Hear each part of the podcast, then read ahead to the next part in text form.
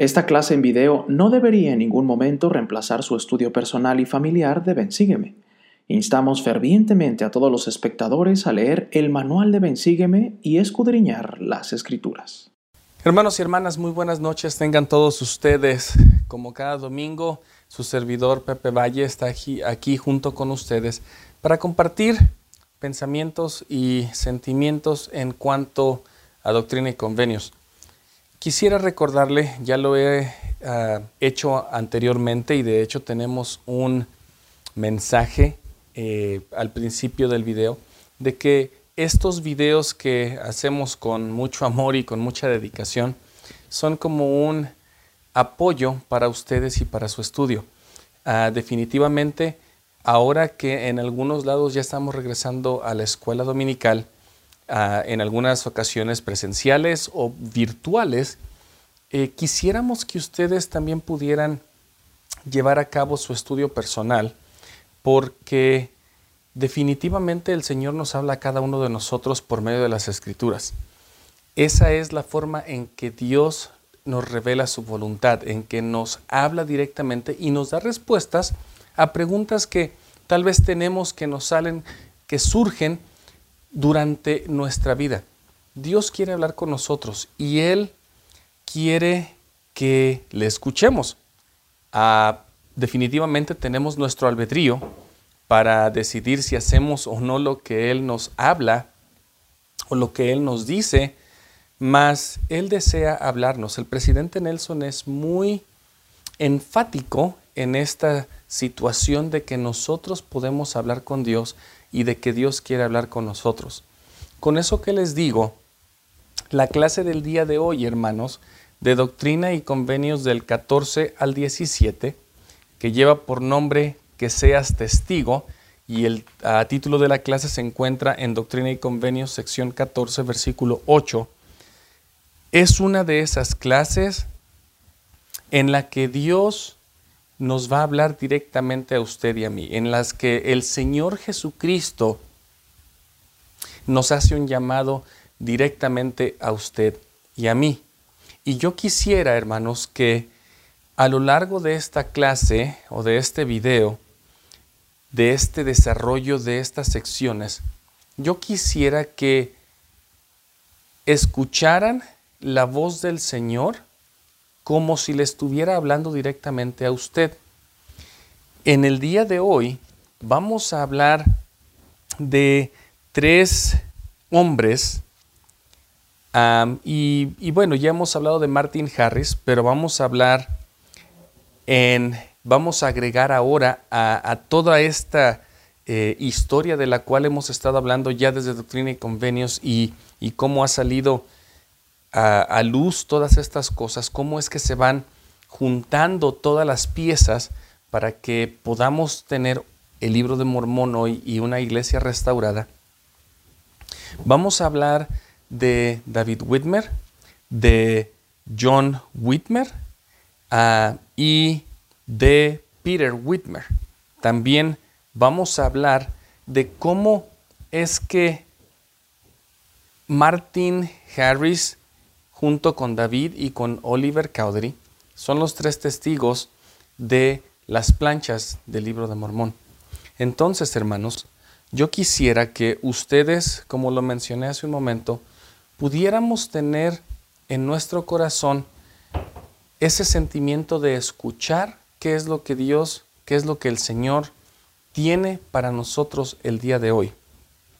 Sin embargo, antes, hermanos, antes de entrar de lleno con la clase, yo quisiera que pudiéramos em, hablar de algunas historias paralelas a esto que, que pasa aquí, porque son historias del contexto de cómo es que una persona va creyendo tal vez poco a poco, va haciendo la voluntad de Dios poco a poco, por las pruebas pequeñas que alguien puede recibir y tal vez son grandes para nosotros, pero esas pequeñas cosas que nos van encaminando al lugar donde debemos llegar. La primera historia, hermanos, es de David Whitmer. Y quisiera aquí más o menos darles una, el contexto de cómo David Whitmer llega a la vida de José Smith. Y de hecho, él llega por medio de Oliver Cowdery. Oliver Cowdery y David Whitmer eran amigos. Se conocieron mientras estaba ah, Oliver ah, con la familia de ah, los Smith, cuando él era maestro en Palmira. la granja de los Whitmer estaba bastante cerca. Los Whitmer eran muy trabajadores. Oliver y David eran amigos. Y después de que Oliver recibe esta manifestación del Señor Jesucristo, donde le enseña las planchas, donde él sabe que iba a tener una ah, gran obra o su parte de la obra iba a ser grande en la iglesia, él sale para Harmony para escribir con ah, o ser el escribiente de José Smith, ya hemos hablado de esta historia. Sin embargo, cuando David Whitmer y Oliver se separan, que Oliver va para ah, Harmony a vivir o a ayudarle a escribir, David le dice, quiero que me estés informando qué está pasando. Quiero que me digas cómo te va con, con José Smith. Él, David Whitmer, ya empezaba tal vez a creer o tenía la curiosidad de saber por qué todos hablaban bien y mal de José Smith y tal vez en ese momento hablaban más mal que bien por el hecho de que José Smith tenía unas planchas de oro y que estaba traduciendo un libro. Así que Oliver le escribe a David algunas cartas y le dice que eh, en la, parte de la traducción va muy bien, que ha tenido manifestaciones celestiales, que todo eh, le indica que este es un profeta, o sea, José Smith, que José Smith es un profeta de Dios. Y cuando David está recibiendo estas cartas, él se emociona, él quiere conocer a, José Smith, pero en una de las cartas Oliver Cowdery le dice a David, ¿sabes qué? Necesitamos irnos a vivir a tu casa, porque aquí en Harmony ya, ya no podemos, ya eh, la persecución es muy grande, de hecho estamos aquí en la granja de los papás de Emma y yo no creo que sea seguro para terminar la traducción, entonces podemos irnos a vivir a tu casa. Pero no solo eso, tienes que ayudarnos a llegar a tu casa. aquí leo del el capítulo 7 de Santos, tomo 1.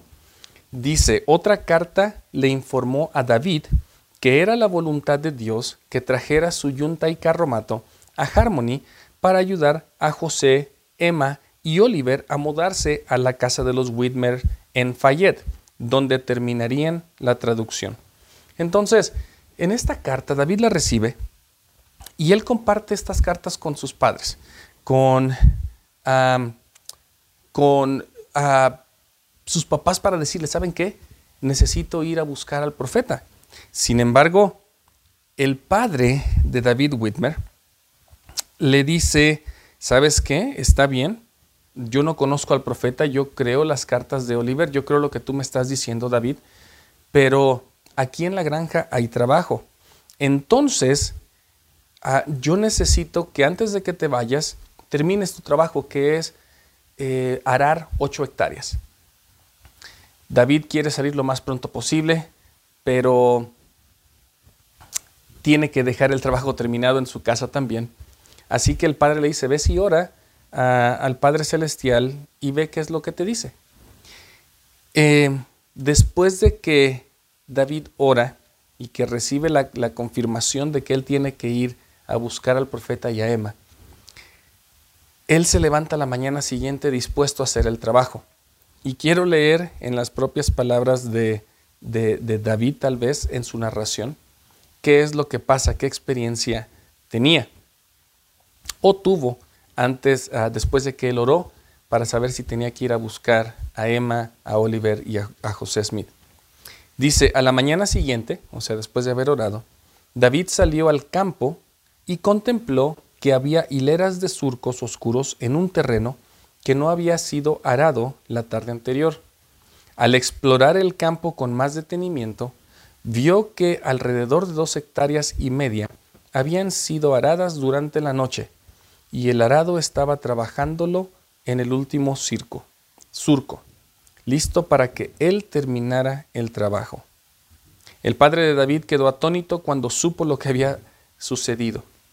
Debe haber, y él dijo, debe haber un poder superior en esto, le dijo a David. Y pienso que deberías ir a Pensilvania tan pronto como hayas esparcido el yeso. Hermanos y hermanas, creo que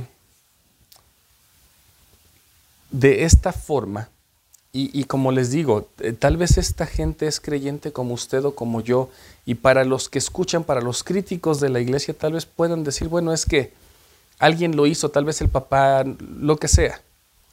Yo personalmente sé que Dios puede actuar de grandes maneras, milagrosamente, cuando ejercemos nuestra fe, así como lo, ejerció David no les puedo explicar de qué forma van a pasar las cosas, no les puedo asegurar de que de alguna forma se van a llevar a cabo milagros en su vida o en la mía.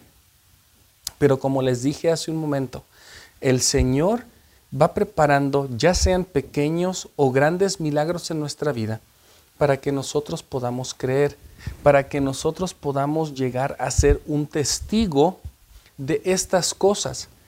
A veces nosotros aunque tengamos mucho tiempo en la iglesia o tengamos poco, todavía estamos buscando llegar a ese punto donde vamos a ser un testigo inamovible de que nada va a mover nuestro testimonio, de que nada lo va a cambiar. Y la verdad es que todos a lo largo de nuestra vida estamos pasando por eh, esta situación en la que estamos tratando de ser un testigo inamovible.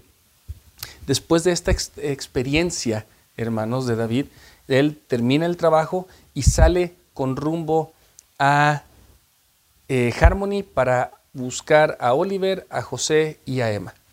Y cuando pasa esto, aquí viene otra historia que me encanta. Ah, encanta. Eh, imagínense, y estas son las historias, hermanos, que de, tal, de las cuales tal vez no están canonizadas, pero están en un libro como en Santos, y cuando yo las leo, me doy cuenta de la misericordia tan grande de Dios, no tan solo para con los hombres, ah, porque usualmente hablamos de las experiencias de los hombres nada más, sino que también Él se manifiesta o manifiesta su poder a las mujeres. Y cuando llega David, y voy a hablar aquí de, de Mary Whitmer, que es la mamá de David, cuando David Whitmer trae a José Smith, a Oliver Cowdery y a Emma a su casa, eh, Peter y Mary, que son los papás de David, tienen ocho hijos que oscilan de las edades entre 15 y 30 años. Así que si ustedes vieron un video cuando, ah, cuando estuve en Nueva York, la casita es una pequeña choza, es una cabañita donde había ocho hijos, dos padres y tres invitados más.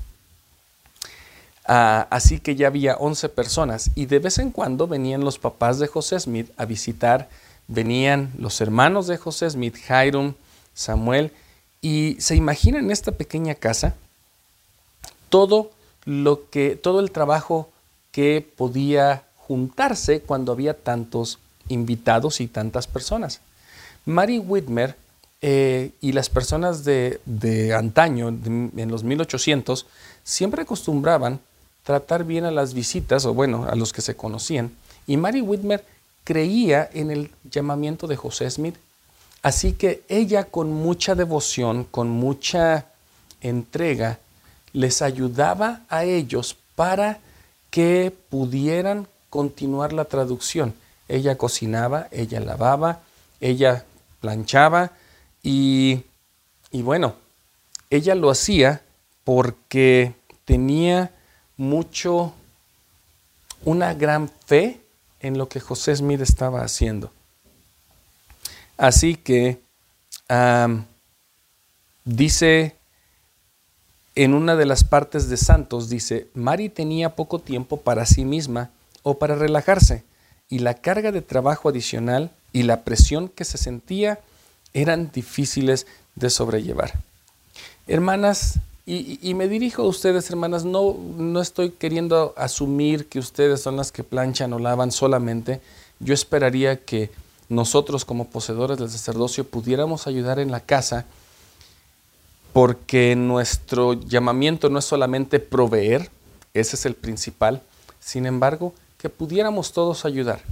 Pero si hermana, si usted se, sienta como Mary, se siente como Mary Whitmer, tenga la confianza de que Dios sabe lo que usted está haciendo, que no pasa por desapercibido, que Dios le ama y que con la misma devoción que usted hace las cosas para engrandecer el reino, el Señor le va a tomar todo eso en cuenta con ese mismo amor o con un amor mucho más grande de un ser celestial que con la devoción que usted lo presta. Así que Voy a leer los siguientes dos párrafos de la experiencia de Mary y quiero que pongan mucha atención en esta parte. Dice, un día, mientras se encontraba cerca del establo, o sea, Mary Whitmer, donde se ordeñaban las vacas, vio a un hombre de cabello gris que cargaba un morral cruzado sobre el hombro. Su súbita aparición le asustó, pero al, acercarse él, le habló con una voz amable que la tranquilizó. Mi nombre es Moroni, le dijo. Estás muy cansada con todo el trabajo adicional que tienes que hacer. Se quitó el morral del hombro y se me, se me enchina la piel con esto. Y Mari vio que comenzaba a abrirlo. Has sido muy fiel y diligente en tus labores, prosiguió Moroni. Por lo tanto, es apropiado que recibas un testimonio a fin de que se fortalezca tu fe. Moroni abrió el morral y sacó las planchas de oro. Las sostuvo frente a Mari y dio vuelta a las páginas para que ella pudiera ver los escritos que había en ellas. Después de pasar la última página, le instó a ser paciente y fiel mientras soportaba un poco más la carga adicional de trabajo. Le prometió que sería bendecida por ella, por ello. El anciano desapareció un momento después, dejando a Mari a solas. Ella seguía teniendo mucho trabajo por hacer, pero eso ya no la, preocupaba. Hermanas, la única razón por la que yo quiero mencionar esta historia que como le dije hace rato tal vez no está canonizada ni dentro de las escrituras, es para que sepa usted, y yo le testifico de eso, que Dios ama, que Dios sabe de ustedes, hermanas, nunca estén solas, nunca estarán solas. Dios está con ustedes. Y aunque a veces la carga sea difícil, el Señor siempre se manifestará de alguna o de otra forma. Sabemos de muchas hermanas que están solas, sabemos de muchas hermanas que están cargadas con la familia, con el llamamiento del esposo, con su propio llamamiento, aún trabajando, teniendo que proveer y aún manteniendo un hogar. Yo le puedo decir que sus cargas serán ligeras cuando ustedes sepan que Dios sabe exactamente lo que usted está pasando. Ese es mi testimonio. Y hermanos, yo quisiera que todos pudiéramos ayudar a nuestras esposas o aquellas hermanas que tenemos en nuestra esfera de administración si están solas. Yo hago lo que puedo por esta por, por medio de estos videos, pero hermanos, todos nosotros tenemos que ayudar a nuestras hermanas. Eso me lleva a la siguiente historia de una mujer que siempre estuvo allí con, con José Smith y ella era Emma Smith. Al vivir en esta cabaña tan pequeña, eh, Oliver de, vez en cuando, no de vez en cuando, fue el escriba que más escribió y que más le ayudó a José Smith, pero de vez en cuando Emma también escribía alguno de los Whitmers también escribía, mientras José traducía. Sin embargo, José Smith y Emma tuvieron un altercado, y voy a leer esta parte. Una mañana, cuando se preparaba para traducir, José se enfadó con Emma. Más tarde, cuando se unió a Oliver y a David en la habitación superior donde trabajaban, no pudo traducir ni una sílaba. Salió de la habitación y se dirigió hasta el huerto. Permaneció afuera alrededor de una hora, orando. Cuando regresó se disculpó con Emma y le pidió perdón. Luego continuó traduciendo como de costumbre. Hermano, si usted tiene un llamamiento y cree que puede ejercer el llamamiento mientras no está bien con su esposa, vea lo que dijo José Smith. No pudo traducir ni una sílaba. Entonces, hermanos, para los que tenemos llamamientos, para los que estamos tratando de ayudar a otras personas, no podemos ayudar a nadie más a menos que estemos bien con nuestras esposas. Pidamos perdón por lo que hayamos hecho. Pidamos perdón aún por lo que no hemos hecho. Pero siempre estemos bien con nuestras esposas porque el Espíritu del Señor se aleja cuando ejercemos injusto dominio, dice en Doctrina y Convenios. El sacerdocio se nos va. No podemos, no podemos estar mal con nuestras esposas y estar bien enfrente de todos los demás. Se los dejo esto, hermanos, como una reflexión para todos aquellos que servimos de alguna forma, porque debemos amar cuidar, respetar y honrar a nuestras esposas, a nuestras mujeres. Es muy importante y por ello tendremos que dar cuenta en algún momento. Entonces, espero que, que podamos amarlas como ellas se merecen, amarlas como Dios las ama, porque Él sabe cómo tratamos a nuestras esposas cómo tratamos a nuestras mujeres. Así que, hermanos, se los dejo para que, para que lo piensen un poquito y puedan, o podamos todos, porque me incluyo allí, ser mejores con ellas. Ahora, hermanos y hermanas, paso ya un poquito más de lleno a lo que es la clase, porque, y bueno, todo esto ha sido parte de la clase, pero es el contexto de, lo que de lo que estamos leyendo y lo que estamos recibiendo.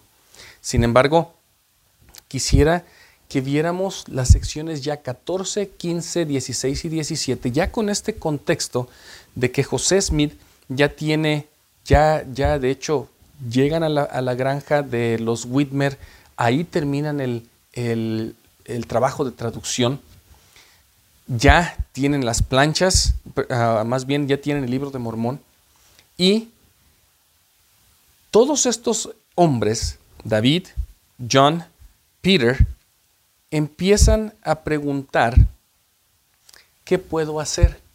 Y recuerdan que al comienzo del video yo les decía que pudiéramos ver, que pudiéramos escuchar estas, estas lecciones como si Dios nos hablara a nosotros. Bueno, David Whitmer él ya quería saber qué es lo que le tocaba hacer.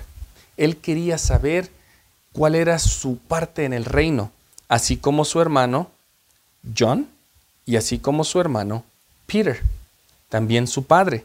Pero David va con José Smith y le dice, bueno, ¿qué es lo que, que tengo que hacer en esta obra? Ya fui por ti, ya vi un milagro, ya te tengo en mi casa, ahora, ¿qué sigue? ¿Qué me toca? Y si recuerdan, a Hiram Smith lo había hecho, Samuel su hermano también, el padre de José Smith, Oliver Cowdery había hecho lo mismo. Así que estas revelaciones, hermano, hermanos y hermanas, le van y le preguntan a José Smith, estas personas, qué es lo que Dios desea de mí, qué tengo que hacer en esta obra.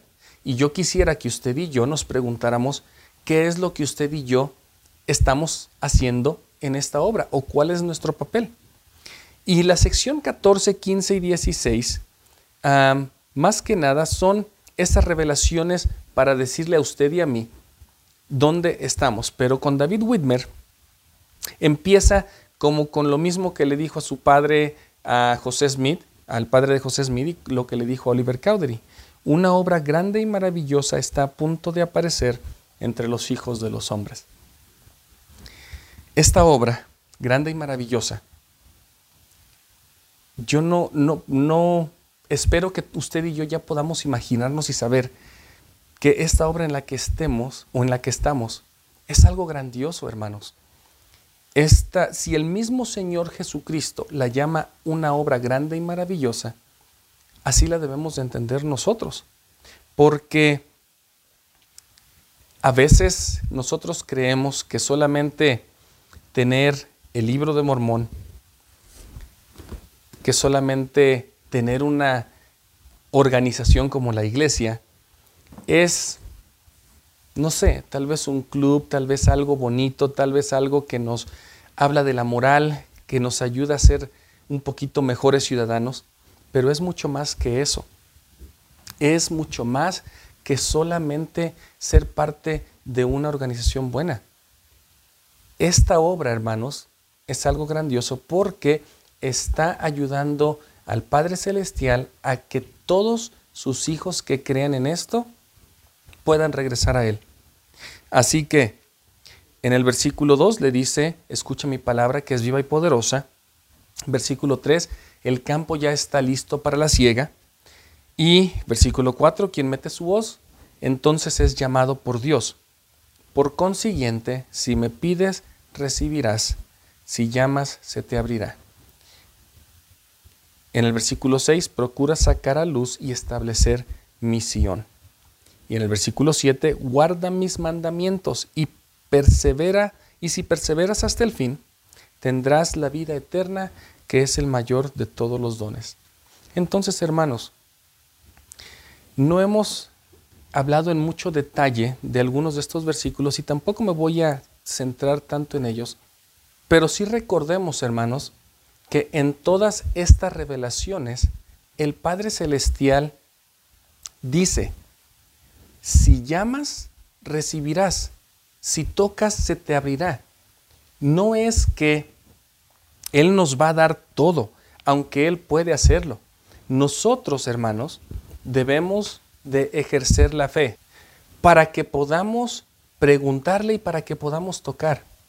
Si ustedes han visto esta fotografía o esta pintura donde Jesucristo está del lado de la puerta y no tiene un, ah, un manojo del lado de Jesucristo, sino que está de, adentro, Jesucristo está tocando y nosotros somos el que tenemos que abrir. Nosotros no podemos esperar que Jesucristo, el Señor, haga todo por nosotros. Nosotros debemos de ejercer la fe. Así que piensen muy bien en esto, que le dijo a David Whitmer. Y ahora, en el versículo 14, yo quisiera que ustedes se dieran cuenta de lo que el Señor le dice a David. Y en esta parte es donde usted y yo podemos poner nuestro nombre. Y de hecho, he escogido dos versículos para que ustedes puedan darse cuenta del llamamiento misional que usted y yo tenemos. Pero voy a empezar con el versículo 14, perdón, con el versículo 11 en la sección 14. Y he aquí, tú eres David o Pepe, y eres llamado para ayudar, cosa que si haces y eres fiel, serás bendecido, espiritual así como temporalmente, y grande será tu galardón. Amén. Entonces, el Señor Jesucristo, porque Él se presenta en el versículo 9, dice, He aquí soy Jesucristo, el Hijo del Dios viviente. Le está hablando a usted y a mí. En este caso le habló a David Whitmer. Ya le dio las pautas para que él pudiera saber a qué se le llamó. Se le llamó para ayudar. ¿Y en qué ayudamos? Bueno, desde servir en un llamamiento desde ministrar, desde compartir la palabra con otros, Todo esto es nuestro llamamiento. Ahora, con John Whitmer y con Peter Whitmer, la sección 15 y 16 son básicamente una copia de otra. Sin embargo, quisiera que leyeran en el encabezamiento del 15 que dice, a la mitad, después de que dice que se recibió en junio de 1829, dice, el mensaje es íntima e impresionantemente personal, puesto que el Señor habla de lo que únicamente John Whitmer y él mismo sabían. Pero, hermanos, si la revelación de John y Peter hijo es lo mismo, ¿cómo puede ser esto íntimo?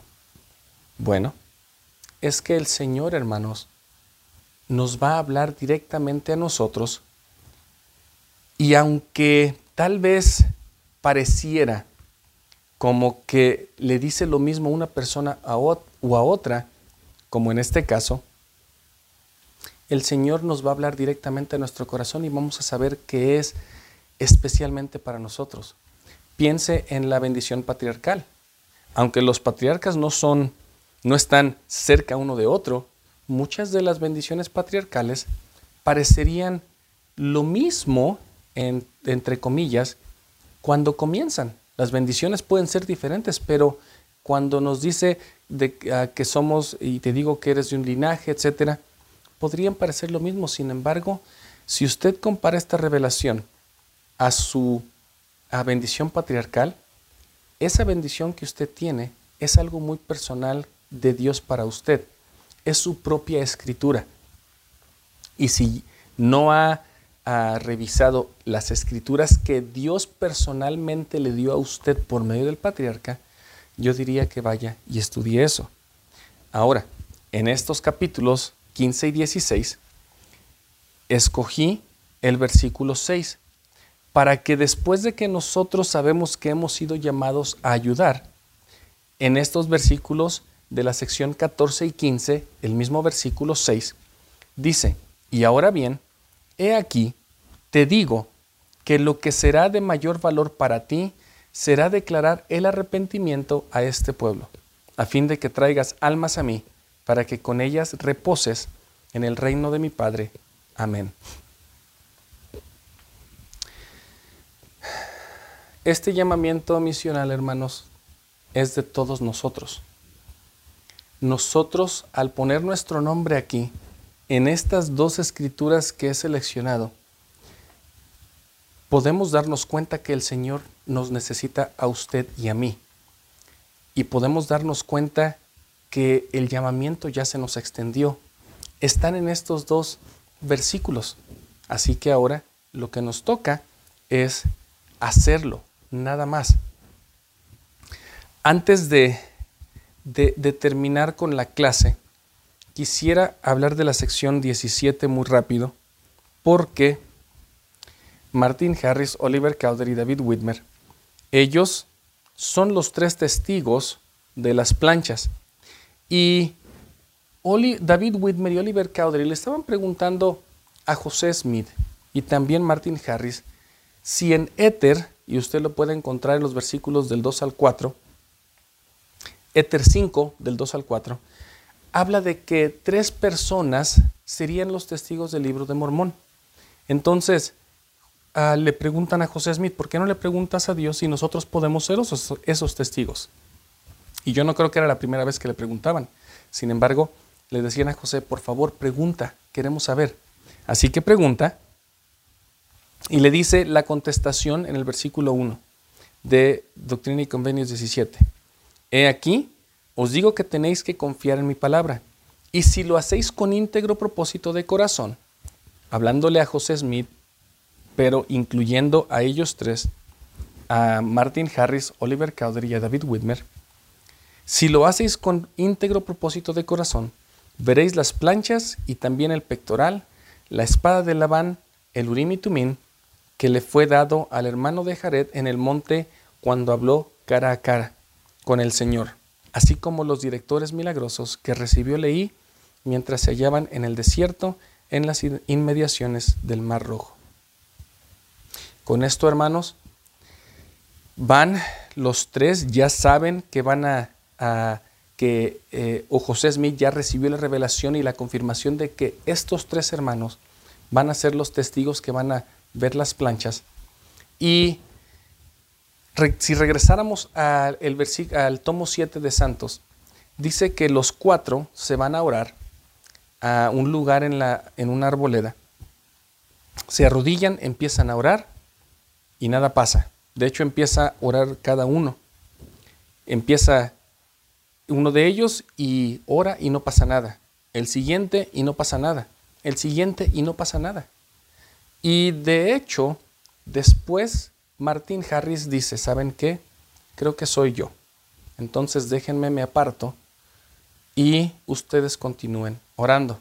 Cuando Martin Harris se aparta, un ángel, que es el ángel Moronis, se aparece, les enseña las, las planchas a Oliver Cowdery y David Whitmer junto con José Smith. Les enseña todo lo que en el versículo 1 les, les dijo y ellos están maravillados. En ese tiempo Martin Harris se había ido a otro lugar en la arboleda para poder orar y decir, tal vez, no sé, pedir perdón o, orar con más fervor porque él sentía que era el, la, parte débil de esta cadenita, dijéramos en inglés, the weak link. Él se va a orar y José Smith viene con él y le dice, vamos a orar otra vez. Cuando José Smith y Martin Harris se ponen a orar, el mismo ángel aparece y le muestra a Martin Harris eh, lo mismo que le mostró a Oliver Cowdery y David Whitmer. Para lo cual, Martin Harris dice, un segundito, les dice, es suficiente, es suficiente. Exclamó Martin, mis ojos han visto, mis ojos han visto. Así que estos tres testigos, hermanos, ven las planchas de oro y ellos nunca niegan su testimonio. Ya hablamos de Martin Harris, ya hablamos de David Whitmer, que ellos fueron excomulgados y aún regresaron. Pudieron haber dicho infinidad de cosas de José Smith, pero nunca negaron el testimonio de haber visto un ángel y las planchas. David Whitmer, él nunca regresó a la iglesia. Y aunque él fue en algún tiempo más, y tal vez lo hablaremos después, él fue excomulgado y nunca regresó. Pero ¿saben qué? Nunca negó haber visto un ángel. De allí también se muestra a ocho testigos más las planchas. La gran diferencia entre los tres y los ocho es que los ocho testigos, de hecho, tomaron las planchas en sus manos, ojearon las hojas de oro y tuvimos estos 11 testigos, junto con José Smith, 12 testigos de las planchas. Otra vez, Jacob Whitmer, John Whitmer y Hiram Page, ellos se apartaron de la iglesia y nunca regresaron. Murieron como no miembros de la iglesia, pero nunca negaron el testimonio de lo que palparon. Entonces, hermanos, con esto, ¿a dónde quiero ir? Que seas testigo todos estos hermanos que vieron las planchas o que las tocaron, aunque algunos no terminaron dentro de la iglesia, nunca negaron que las planchas son verdad, que lo que vieron fue verdad, que lo que sintieron fue verdad. Y yo quisiera, hermanos, que usted se pusiera a pensar especialmente si usted está alejado de la iglesia. Lo que ha sentido es algo que usted no puede negar. Aunque esté enojado con la iglesia, aunque esté molesto con sus líderes, aunque esté molesto con la información que, que está recibiendo y que no lo sabía, lo que usted sintió, lo que yo sentí, lo que hemos sentido es algo que nadie lo puede cambiar. Y yo quisiera, hermanos, que pudieran ustedes ver y sentir en su corazón de que aunque hayamos tenido alguna dificultad con algún miembro de la iglesia o aún con la iglesia misma, recordáramos que esto es verdad, porque eso es el testimonio que recibimos. Es por eso que hicimos un convenio. Estos doce testigos fueron hombres especiales. Y usted y yo, que sabemos del libro de Mormón, ahora somos un testigo más de que esto es verdad. Yo quisiera que viéramos este pequeño video acerca de nuestro papel dentro de la iglesia como testigos de la veracidad del libro de Mormón, de esta obra grande y maravillosa, y termino o regreso para terminar con la clase.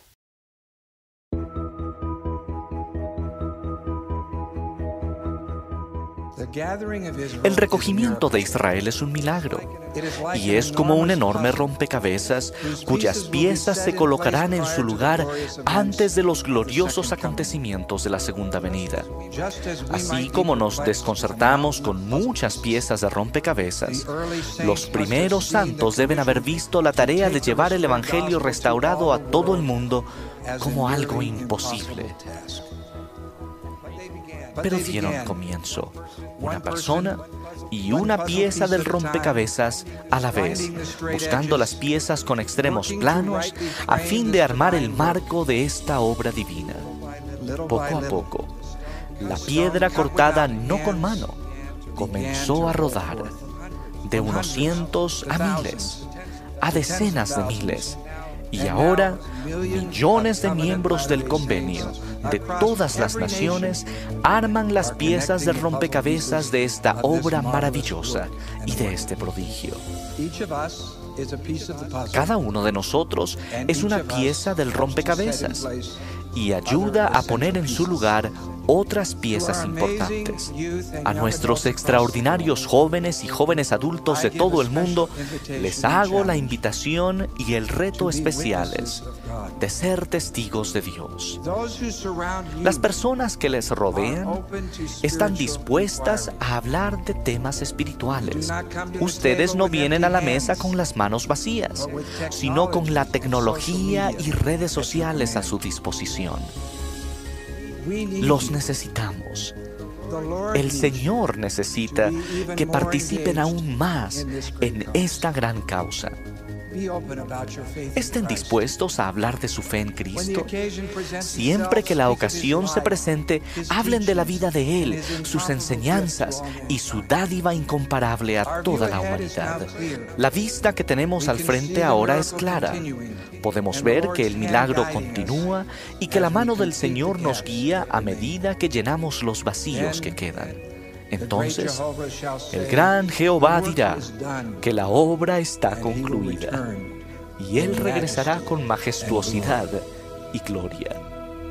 En el nombre de Jesucristo. Amén. Qué palabras tan poderosas del elder Neil L. Anderson, en el que nos invita a ser testigos de esta obra que podamos utilizar las redes sociales, que podamos utilizar toda nuestra influencia con aquellos que nos rodean. Nadie se va a ofender si hablamos de nuestras creencias. De hecho, tal vez en algún momento se lo agradecerán. Todos nosotros, hermanos, hemos sido llamados a ser testigos de esta obra grande y maravillosa yo sé que muchos de nosotros hemos servido una misión. Yo sé que muchos de nosotros no hemos servido una misión. Yo sé que por algunas circunstancias, circunstancias, algunos de nosotros no hemos podido tener ese llamamiento oficial de recibir una carta y ser asignados a algún lugar del mundo a predicar. Sin embargo, como lo dije al principio de este video, el día de hoy el Señor nos ha hablado a usted y a mí. Y nuestro llamamiento misional ha llegado, por si no lo sabía, por si no recordaba el convenio que hemos hecho al bautizarnos, que dice que podremos y debemos ser testigos de Dios en todo momento, en todo lugar donde estuviéramos, aún hasta la muerte. Yo quisiera, hermanos, que usted y yo hayamos servido o no una misión, nos estemos preparando para una misión o ya no, o tengamos una misión diferente ahora. Escucháramos el llamado del Señor a participar en su obra. Nuestro llamamiento misional dice así, y he aquí, tú eres Pepe, y eres llamado para ayudar, cosa que si así haces y eres fiel, serás bendecido espiritual, así como temporalmente, y grande será tu galardón. Amén. Y ahora bien, he aquí, te digo que lo que será de mayor valor para ti será declarar el arrepentimiento a este pueblo, a fin de que traigas almas a mí, para que con ellas reposes en el reino de mi Padre. Amén. De estos doce testigos, hermanos, que tenemos, el testigo más importante del libro de Mormón y de esta obra es el testigo número 13, que es usted y yo. Hemos sido llamados. El día de hoy el Señor nos ha hablado para que podamos declarar el arrepentimiento. Y el arrepentimiento, hermanos, no es otra cosa más que invitar a todos a cambiar y ser mejores. Eso es. No es para reprender, no es para regañar, no es para condenar. La palabra arrepentimiento desde su, desde su eh, raíz hebrea es cambio. Que podamos invitar a todos a cambiar, a poder ser un testigo más del libro de Mormón para que nosotros, junto con esas almas, y si somos fieles y diligentes, podamos morar con Dios todos juntos. Yo sé que Dios vive. Yo espero poder ser un testigo de un testigo más de este libro. Yo espero que usted pueda ser un testigo más de este libro y podamos declarar el arrepentimiento a todos. Es mi oración diciéndoles que Dios vive, que este libro es verdad, que Jesucristo murió por nosotros y que el día de hoy, aceptando el llamamiento misional, entonces tendremos mucho gozo con aquellas personas que nosotros compartamos el Evangelio. Es mi oración y mi invitación a que todos podamos aceptar el llamado que hemos recibido hoy en el nombre de Jesucristo. Amén.